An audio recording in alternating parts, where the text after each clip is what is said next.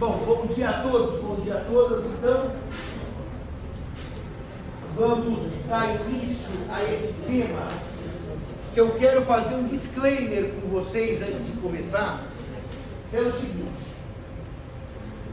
o tema dessa aula de hoje e de amanhã é um tema que no terceiro ano os senhores têm praticamente o semestre todo para falar dele. O que nós vamos fazer hoje, então, e amanhã, é uma introdução ao tema, porque o tema mesmo da responsabilidade civil a gente trabalha no terceiro ano. Como é um tema ultra interessante, que é o tema do dano e da sua reparação, os senhores vão ter uma verborragia de dúvidas, perguntas e ansiedades. Só que aqui nós vamos dar as noções iniciais do tema, longe de esgotar o tema. Os senhores não imaginam que um tema que dura quase um semestre letivo inteiro, eu consigo esgotar em duas aulas. Vocês vão dizer, mas irmão, então por que você está falando disso agora? Não fala de uma vez no terceiro ano. Por quê? Porque o tema da responsabilidade civil, em termos de código civil, ele vem dividido em três partes. Eu vou falar de topologia do código, lugar onde as coisas estão. A primeira parte do tema, eu estava preocupado com o senhor quando fez sol, o senhor passou calor de manhã, né, pedalando, né? Quando faz chuva, o senhor toma chuva, quando faz frio, o senhor toma frio. Quer dizer, o senhor está sempre nas adversidades. O senhor viu outro dragão? O senhor não viu House of Dragons? O senhor está assistindo a melhor série de todos os tempos. Aliás, eu acho inacreditável como é que um homem que estuda civil não veja House of Dragons. Quer dizer, não tem nada ver uma coisa com a outra, mas só para enfatizar, a série é excelente. Ontem foi demais. Ontem foi demais inclusive por culpa desse caldo aqui, vocês viram que ele emagreceu, né? Ele tirou a vesícula e ele ficou bem mais magro depois disso. Ele me obrigou a assistir o Lula versus Bolsonaro, foi cansativo. Mas depois os dragões valeram a pena. Tive até sonho, sabia? Eu sonhava com o Lula e com o Bolsonaro, que é pesadelo, né? Os dois discutindo aqueles temas relevantes. Bom, então, a responsabilidade civil, topologicamente, tem três partes. A primeira está na parte geral, por isso se fala agora. Porque os primeiros artigos estão na parte geral. Por isso estamos no primeiro ano falando dele. Você vai jogar tudo no terceiro. A segunda parte é a responsabilidade civil contratual. Tá, então vamos lá. A primeira parte está nos artigos 186, 187 e 188. Vamos falar agora. A segunda parte, a responsabilidade civil contratual, está nos artigos 389 a 420. E a terceira, 389 a 420. E a terceira parte, que é a maior, que é a mais demorada, está nos artigos 927 e seguintes do Código Civil. 927 até o 954, se eu não estou em erro, ou 956. Portanto, essa matéria vai ser trabalhada agora nas suas noções, vamos chamar iniciais, no primeiro contato com a matéria, longe de esgotar.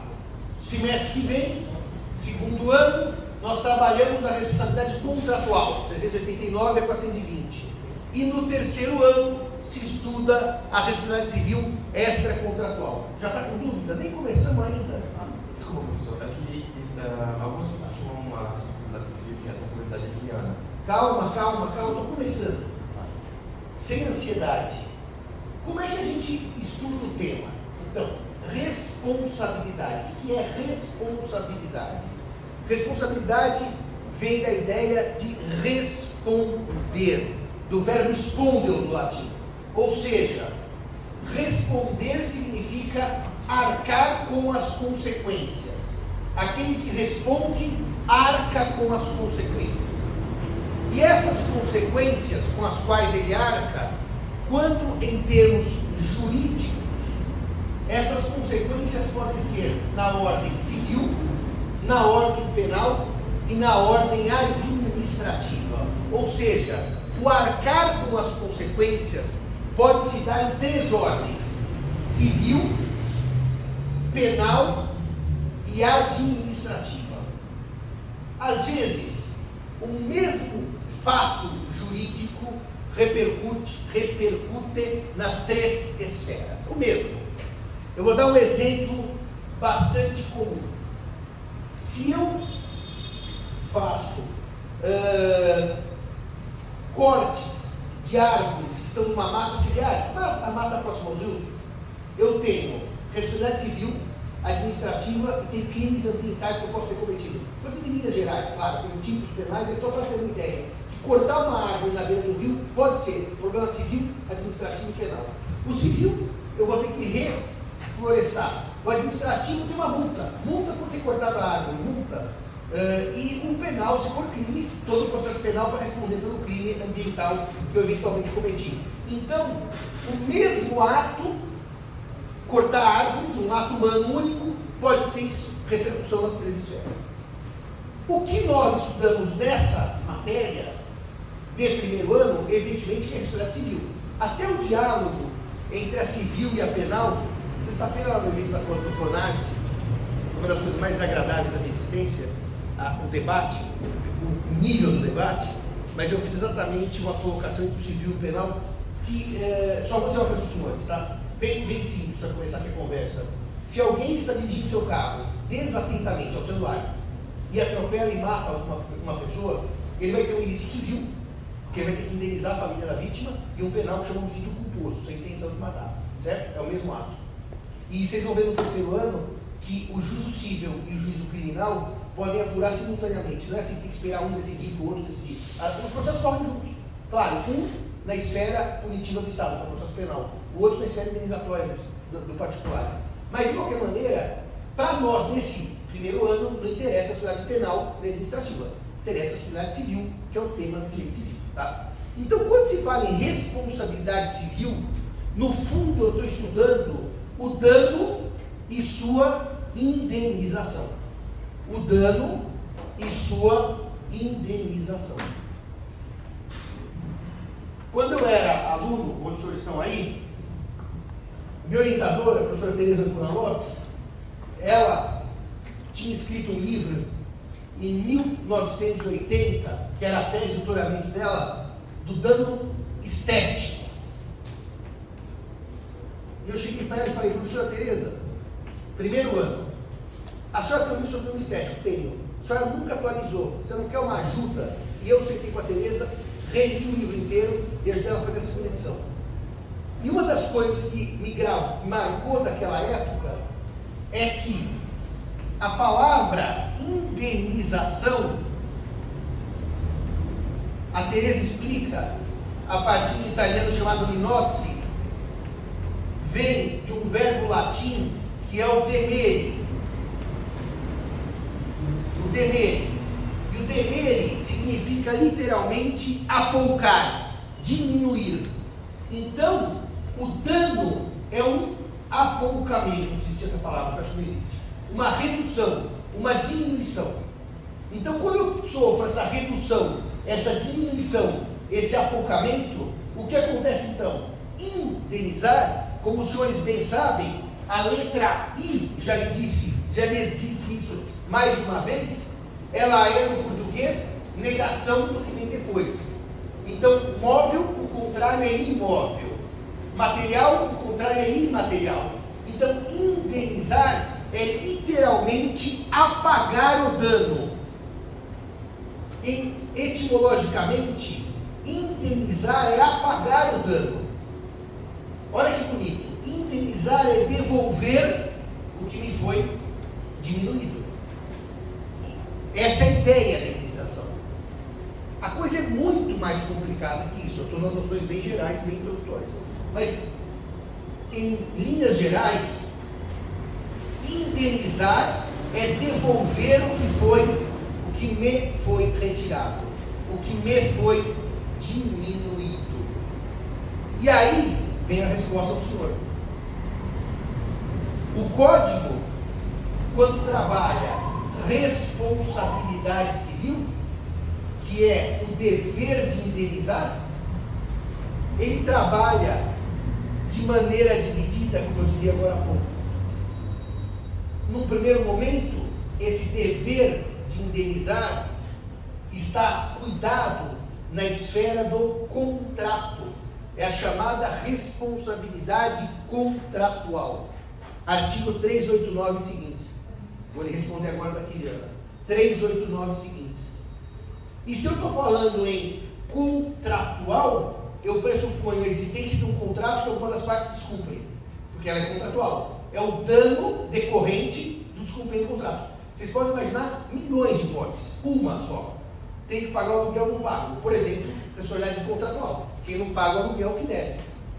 Um segundo exemplo, compro na Amazon e o produto não é entregue. Responsabilidade contratual, porque eu comprei, paguei e não recebi. Então, o 389 e seguintes, que cuida da responsabilidade contratual, ele é, é analisado na matéria da teoria geral das obrigações, que é semestre que vem, como eles disse. Agora, existe um grande mundo de danos, que vem a, ser a segunda espécie que o colega falava, da Kiliana, que é a chamada responsabilidade extracontratual, tudo junto sem fim. Ou a Kiliana, em que o dano nasce não por descumprimento de um, contrato, não por, pelo descumprimento de uma vença, não pelo descumprimento de um ajuste, de um combinado, mas ele nasce basicamente por uma inobservância de um dever de cuidado, por uma, pela inobservância de uma cautela, pela falta de cuidado pela falta de diligência. E esta chamada responsabilidade extracontratual, exemplo, dirigir falando no celular, não presta atenção, bati no carro da frente. Exemplo óbvio de extracontratual. Estava dirigindo, desatento e bati.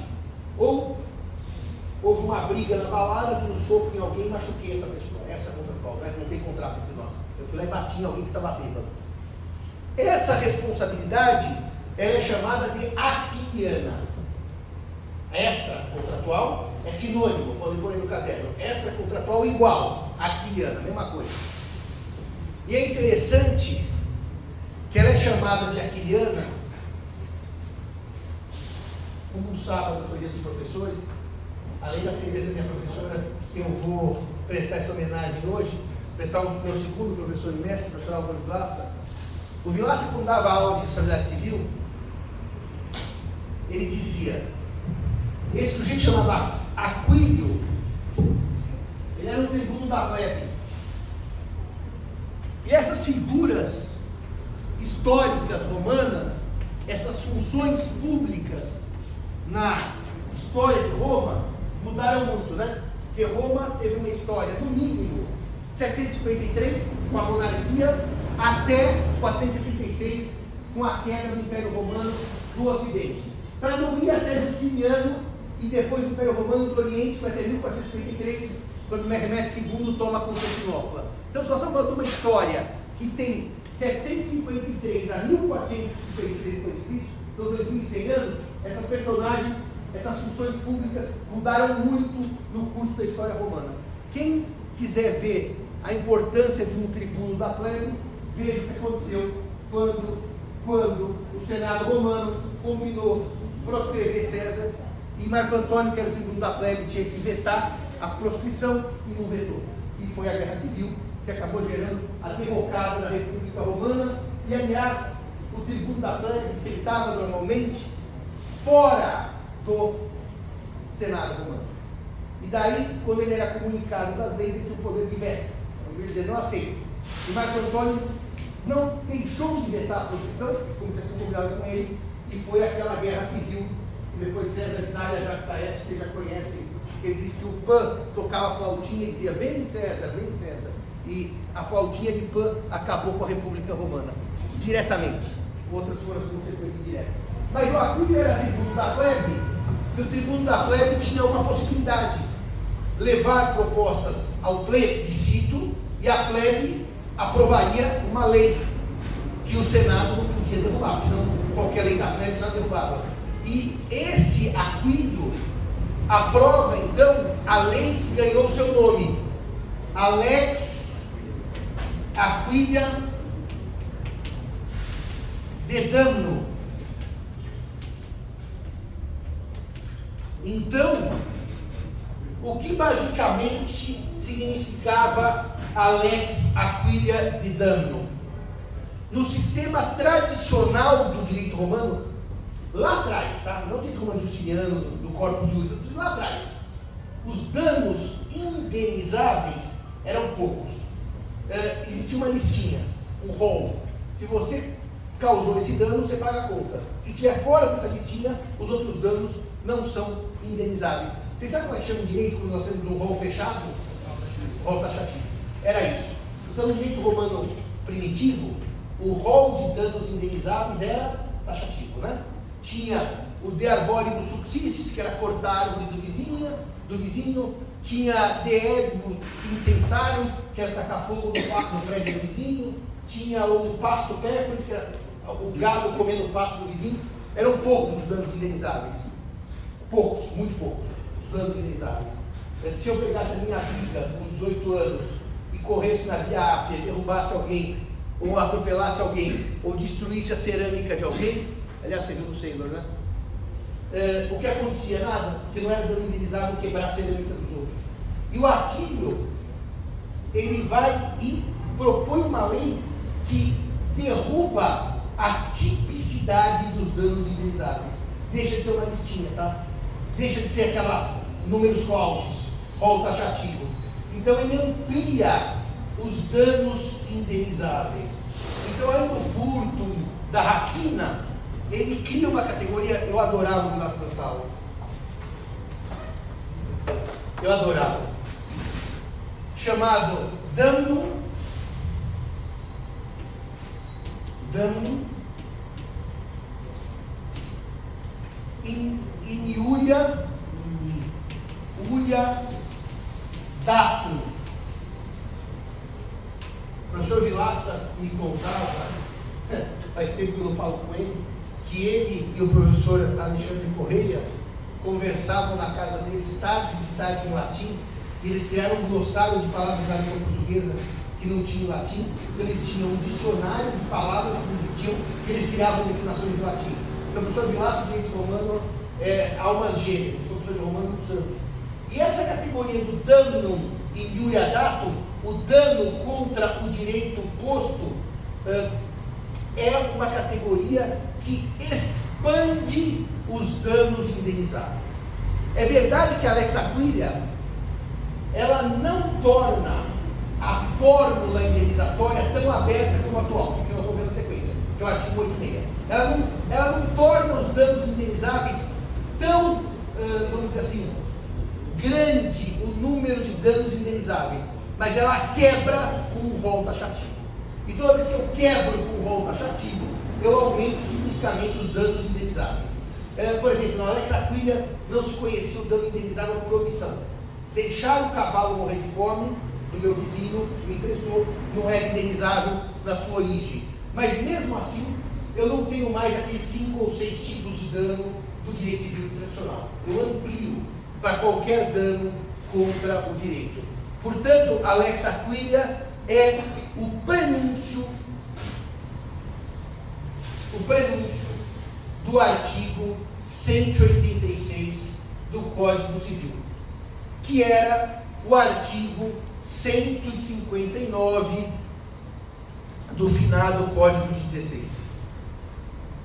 A ideia de responsabilidade civil, que vem lá da Alex Aquilia, com todos os desenvolvimentos que dois mil anos de história trouxeram, a ideia é a mesma. Quem causa dano indeniza. É uma ideia geral, claro, com todos os detalhes, todas as questões, mas a ideia geral é quem causa um dano contra o direito indeniza? Lex Aquilia. Hoje, quem causa um dano indeniza. Claro que hoje a coisa é bem mais complexa. Por que, que a responsabilidade civil hoje ganha esses ares de categoria jurídica relevante? Né? Por que, que a responsabilidade civil, a história, o estudo do dano e da sua indenização, ele, toma uma proporção muito grande? Quando vocês assistem esses congressos, hoje em dia é muito comum né, os civilistas dizerem assim, nós temos que rever todo o direito civil, porque tudo que nós aprendemos na escola está tudo errado. Então, por exemplo, propriedade. propriedades. Diziam os civilistas, ainda agora, 20 de agosto, lá em Recife, no Congresso dos 20 anos do Código Civil. O Erhard dizia, ele Toscano, não, por exemplo, propriedade. Quem quer ser proprietário hoje em dia? Ninguém. Ninguém quer mais carro, ninguém quer mais casa, todo mundo quer Uber, coworking e colívio. Eu não tenho bem certeza se eu fizesse uma pesquisa aqui na rua de São Francisco, para essas pessoas que não têm rua, que não têm casa, vocês gostariam de morar na casa deles. Mas enfim, os civistas querem alguns mantras, que está tudo revisto. E a Civil está toda revista, porque mudou tudo. Por que eles dizem isso? Que a sociedade pós-moderna, ela é uma sociedade eminentemente causadora de danos. Muito mais do que era no século XIX. Então só vamos pensar uma coisa, para quem gosta de ver filme do Sherlock Holmes ou do Jack Ripper da era, da era vitoriana. Havia atropelamento de, por carruagem em Londres no século XIX? Certamente. Certamente. E não era um, nem eram dois. Havia muitos atropelamentos de pessoas por carruagens. Imagina uma rua de Londres século XIX com a iluminação pública uh, bruxuleante, para usar um termo preciso, e aquela névoa. Então, a carruagem atropelava pessoas. Agora, troque a carruagem, aposentem os cavalos e pegue o carro. O que causa mais dano? O carro ou o cavalo no século XIX? Estatisticamente, é óbvio, aliás, o senhor sabe disso, há pesquisas, que as mortes no trânsito são estatisticamente maiores que as mortes em guerra. Mesmo com uma guerra como na Ucrânia, agora morre mais gente no trânsito que em guerra, desde que passou a Segunda Guerra Mundial, com aquele número enorme de gente que morreu.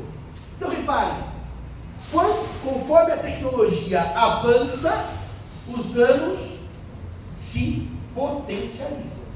Um dos grandes exemplos dessa conversa é, dan é, é a questão que não se tem certeza ainda dos danos que a, o celular causa a gente. Por conta de ondas, etc. Ninguém sabe muito bem quais vão ser os danos futuros que nós vamos ter. Mas eu vou dar um exemplo simples para vocês. Sempre, sempre se fumou. Fumou, cigarro.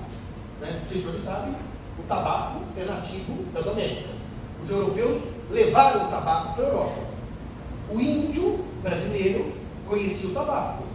As populações pré-colombianas conheciam o tabaco, como os astecas, como os, os, os mais os astecas e os incas. E o tabaco, portanto, era fumado. Fumado, cada, cada época de um jeito, com as suas peculiaridades. Até o início do século XX, você tinha estresse, você ia no médico e recomendava cigarro. Ou seja, o cigarro era uma terapêutica, até os anos 1950 e 1960. Você vai falar, doutor, estou estressado. Ele fala, já fumou? Não, então fuma. Você vai ficar menos estressado. Hoje, o cigarro é tido como o grande vilão do século XX, não do XXI, o XXI está pensando agora, do século XX.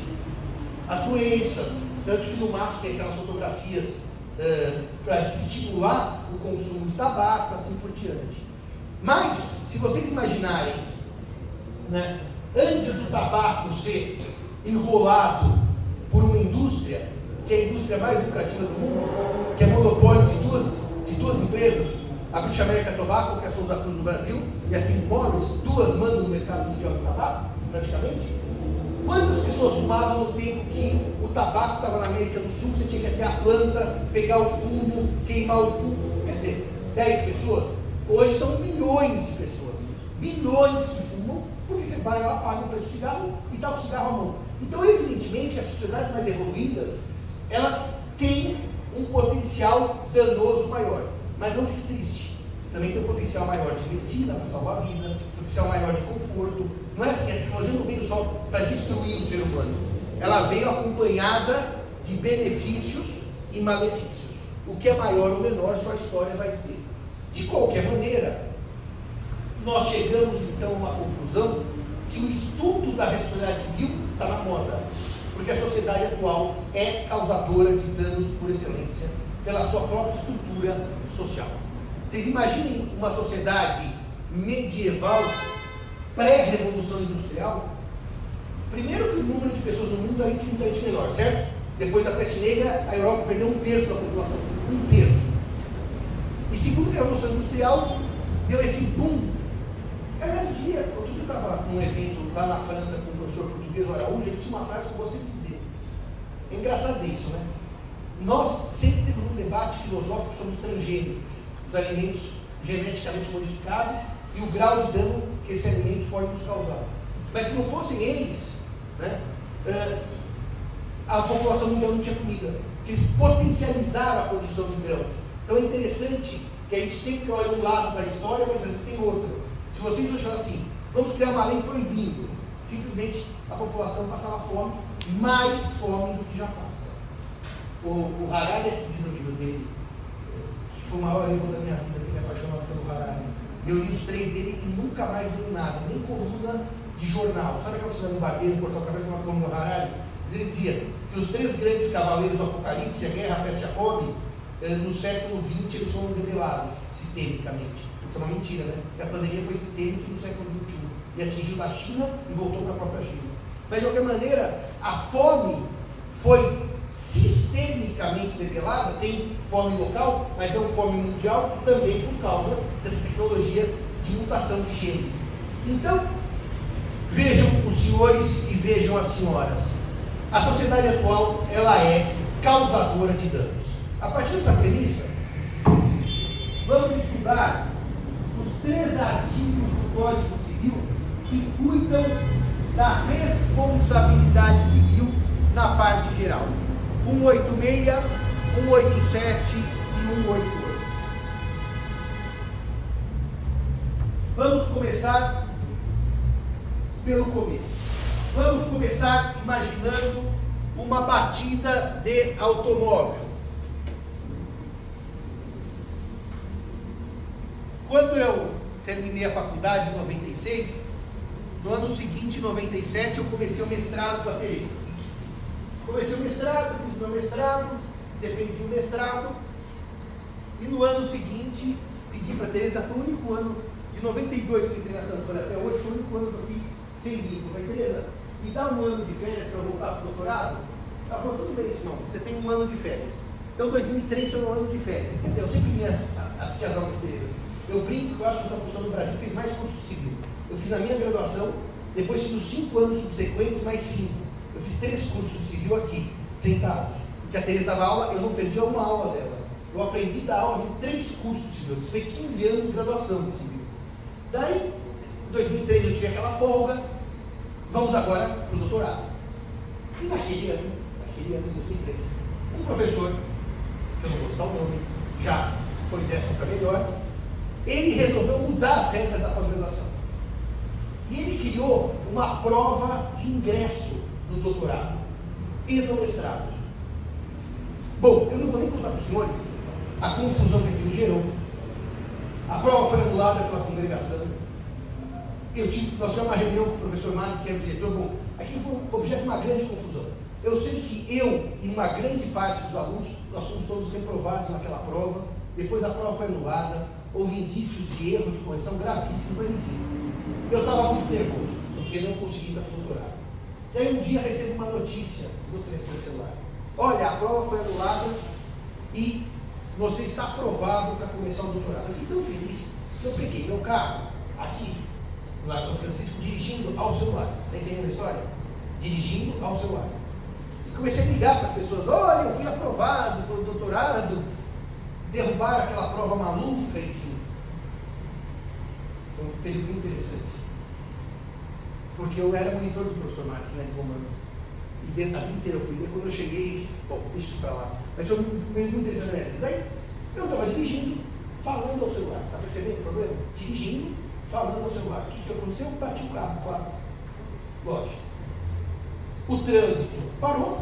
Eu lá tudo animado, dando notícias para o Brasil para o mundo. Olha, passei no doutorado, passei no doutorado. Pá! Bati o carro.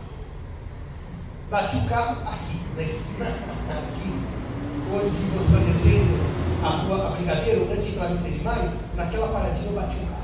Então agora vamos ver, na batida de carro. Vamos ver o artigo 86, a partir da minha batida de automóvel.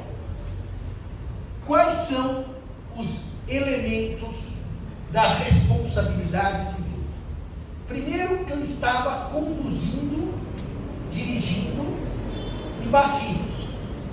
Ou seja, há uma conduta humana.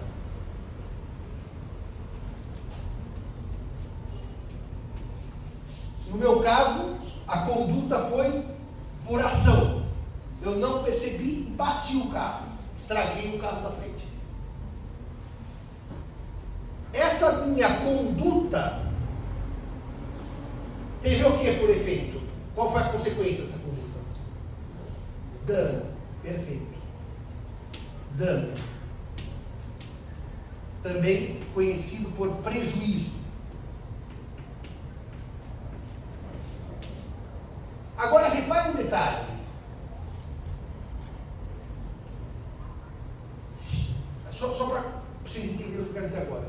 Se eu estou falando ao celular e a pessoa que está no carro na minha frente dá uma marcha, estou parado, dá uma marcha ré e bate no meu carro, ela causou um dano a si própria, certo? Não fui eu, estava parado, mesmo falando no celular. Estamos de acordo com isso? Não foi eu que causei o dano. Então, não basta que haja uma ação, falar ao celular, e haja um dano. Ela deu marcha ré e bateu no meu carro. Precisa existir uma ligação entre a ação e o dano, entre a conduta e o dano. Como é que chama o elemento que une uma coisa a outra? Ou seja, aqui nós temos a causa, certo? É a conduta humana, e aqui nós temos o efeito, que é o dano. E portanto, o elemento que os une é o nexo de causalidade ou nexo causal. O dano tem por causa a conduta humana. O dano ou prejuízo é consequência desta conduta humana. Se eu não erro a conta, nós temos na lousa conduta humana, dano ou prejuízo e nexo causal. Três elementos, certo? Já estão na lousa. Falta um quarto elemento. E esse quarto elemento é uma das coisas do direito que mais espelha, mais espelha, um senso social de certo ou de errado. É engraçado que os civilistas combatem esse quarto elemento, dizem que ele hoje é inútil, que ele sumiu do sistema, que ele não existe. Mas ele socialmente é aquele que desperta, pago ou não pago. Eu diria para vocês que é ele que vai dar uma sensação de justiça. E que os juristas insistem em bater nele, porque os juristas muitas vezes são descolados do mundo onde eles vivem. Qual é o elemento que falta? A culpa. Não a culpabilidade, a culpa. Culpabilidade dá uma ideia de atribuir culpa. Aqui é a culpa em si. A culpa que no código, no artigo 186, ela não vem na, com a palavra culpa, ela vem com as suas modalidades, que são a imprudência e a negligência.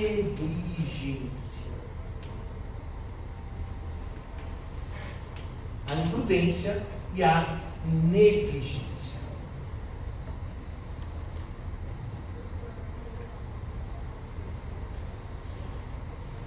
Olha como a culpa ela é interessante.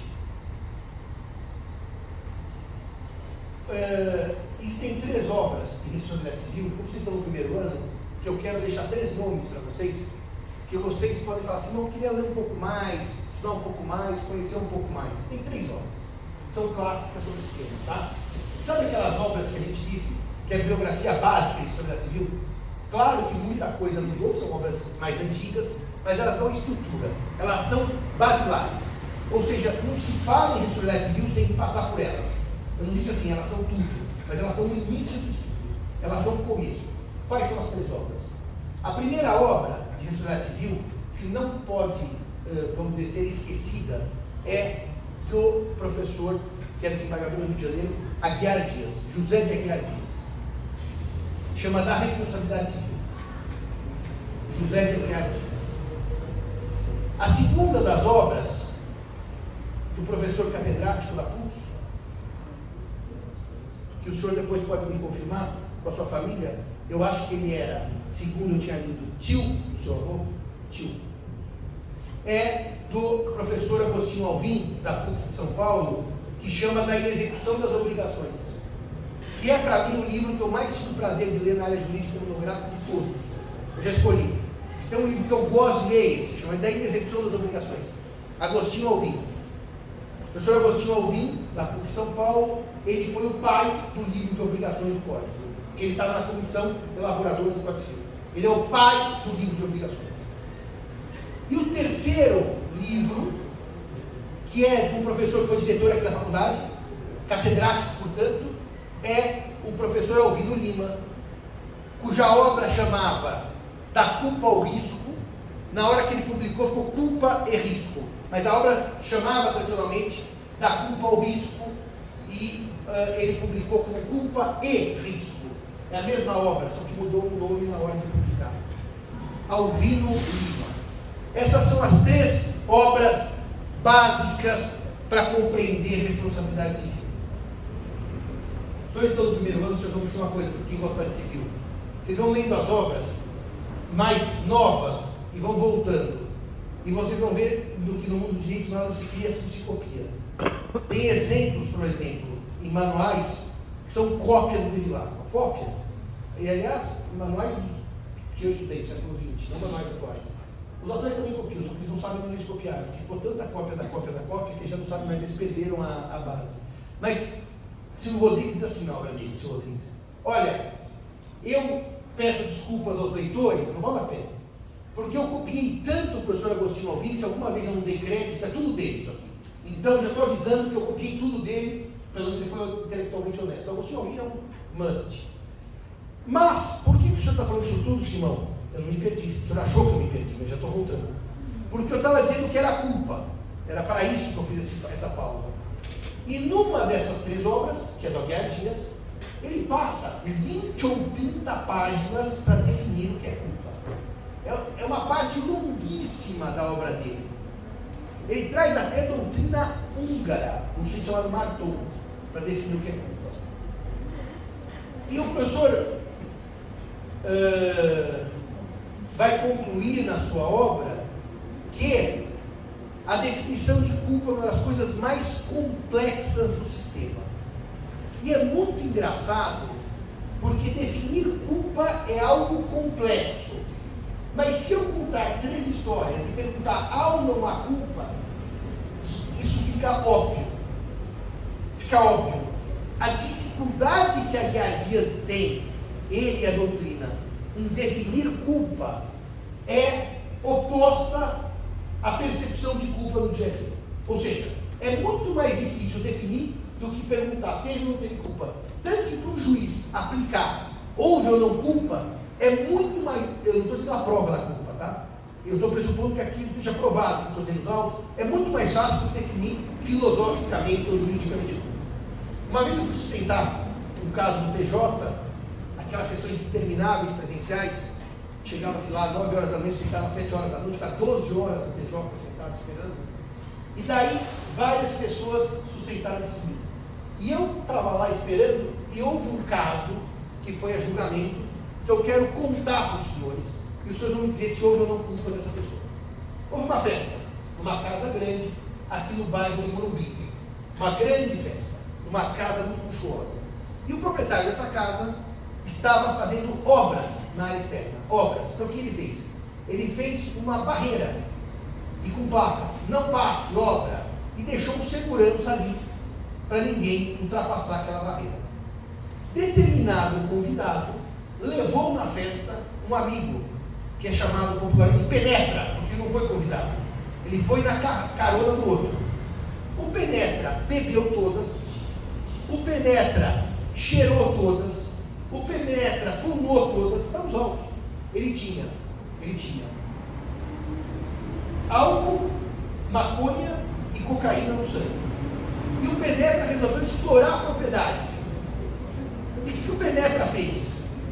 Ele viu que o segurança estava andando na barreira, quando o para a esquerda, ele pulou a barreira e foi dar um passeio nas obras dessa casa, que ele não conhecia o dono, ele é o Penetra, você está entendendo esse detalhe? Penetra não convidado. E o que aconteceu com o Penetra? Ele cai dentro da piscina que está em obras e se machuca. Não, não morreu, fica tranquilo, nem tetraplégico, nada disso. Ele se machuca. E ele entra com uma ação contra o dono da casa. Para indenizá-lo. Alegando que ele foi vítima de dano. Reparem, senhores, até que sustentou nesse caso pelo dano, pelo, pelo dono da casa. Reparem esse detalhe. Os senhores acham, os senhores não sabem o que é culpa juridicamente, que ele teve culpa ou não de pular a barreira, dar um bypass de segurança e ainda cair na piscina que ele não foi contando para a festa. Bom, vejam que esse conceito de culpa, eles parecem óbvio que tem culpa, e não o dono da casa. O que o dono da casa ia fazer? Dar, ficar com o sniper para tirar os penetras que pulassem e matar o penetra? Não, não tinha jeito. Então, ele evidentemente perdeu a ação. Senhores percebem culpa, tá certo? Um dia eu estou dando aula no cursinho, e um aluno falou assim, professor, tem uma história para me contar? Assim, era engraçado porque o cursinho tinha 15 minutos de intervalo, que era a hora da água e do banheiro. E sempre tinha alguém com uma história para contar. E daí, eu falei, qual é a sua história? Não, é, eu tenho um problema que eu acho, assim, eu não, vejo problema no que mas eu vou contar para o senhor que está dando problema. Tá bom, o senhor não vê problema, está tá, tá dando problema. Eu namoro uma moça. E essa moça tem um filho de outro casamento. Tem um problema. Família plural, está tudo em ordem. É, aconteceu um probleminha. Eu estava namorando com ela e não tinha que cuidasse da filha dela, tá acompanhando, doutor? E nós resolvemos deixar a filha dela brincando com os cachorros. Ah, brincando com os cachorros, né? Não, tem, né? Não é normal uma criança ver cachorro. É normal uma criança ver cachorro. O problema é que o cachorro era um pitbull. Ah, mas é bonzinho, viu, professor? Nunca atacou ninguém. Ah, você deixou uma criança de 5 anos brincando com o pitbull, você subia fazer sexo famoso no quarto. É, é. Mas não tem problema, não, nenhum problema. Só que daí houve um problema. A cadelinha, pitbull fêmea, tinha parido, tinha pequenos cachorrinhos. E na hora que a criancinha de 5 anos foi brincar com os cachorrinhos, ela teve o rosto destruído por um ataque da mãe pitbull. Ele dizia, o senhor acha que tem algum problema? Eu falei, nenhum, a não ser que se fosse eu, ele dava um tiro na cabeça. Era o único problema, eu resolvia na bala. Porque imagine falar para o pai dessa criança, que a mãe dessa criança foi namorar, largou a criança brincando com uma fêmea de pitbull, os cachorrinhos, e a criança teve o rosto destruído pela cadela. Você acha que houve culpa dessa mãe e desse namorado que largaram uma criança cinco anos com pitbull parido? Alguém tem dúvida disso? Reparem quando a gente fala de culpa, parece óbvio para os senhores. Ninguém larga uma criança junto a um animal com risco de ser machucada. A criança o rosto. E aí o professor quer ver as fotos? Não, as fotos eu fundo. Você acha que ela vai perder a guarda da criança? Eu falei, tem que chorar se for sua filha. Foi essa conversa. Então, essa noção de culpa, ela pode até ter alguma confusão, o Fábio é juiz, de prova. Mas a noção do que é culpa, ela é, tanto que um juiz, quando vai falar agiu com culpa, ele não precisa explicar o que é culpa, porque o conceito de culpa, ele é complexo, mas a noção de culpa, ela é socialmente compreendida. Teve um, uma tentativa de parte da doutrina de dizer o seguinte: vamos. Bom, antes de falar dessa parte da doutrina, eu já, já falo. A culpa, então, pode ser definida como a inobservância de um dever de cuidado. A inobservância de um dever de cuidado. Portanto,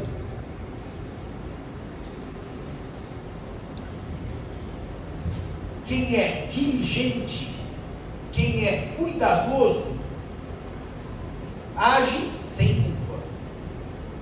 Quem é imprudente, quem é negligente, age com culpa.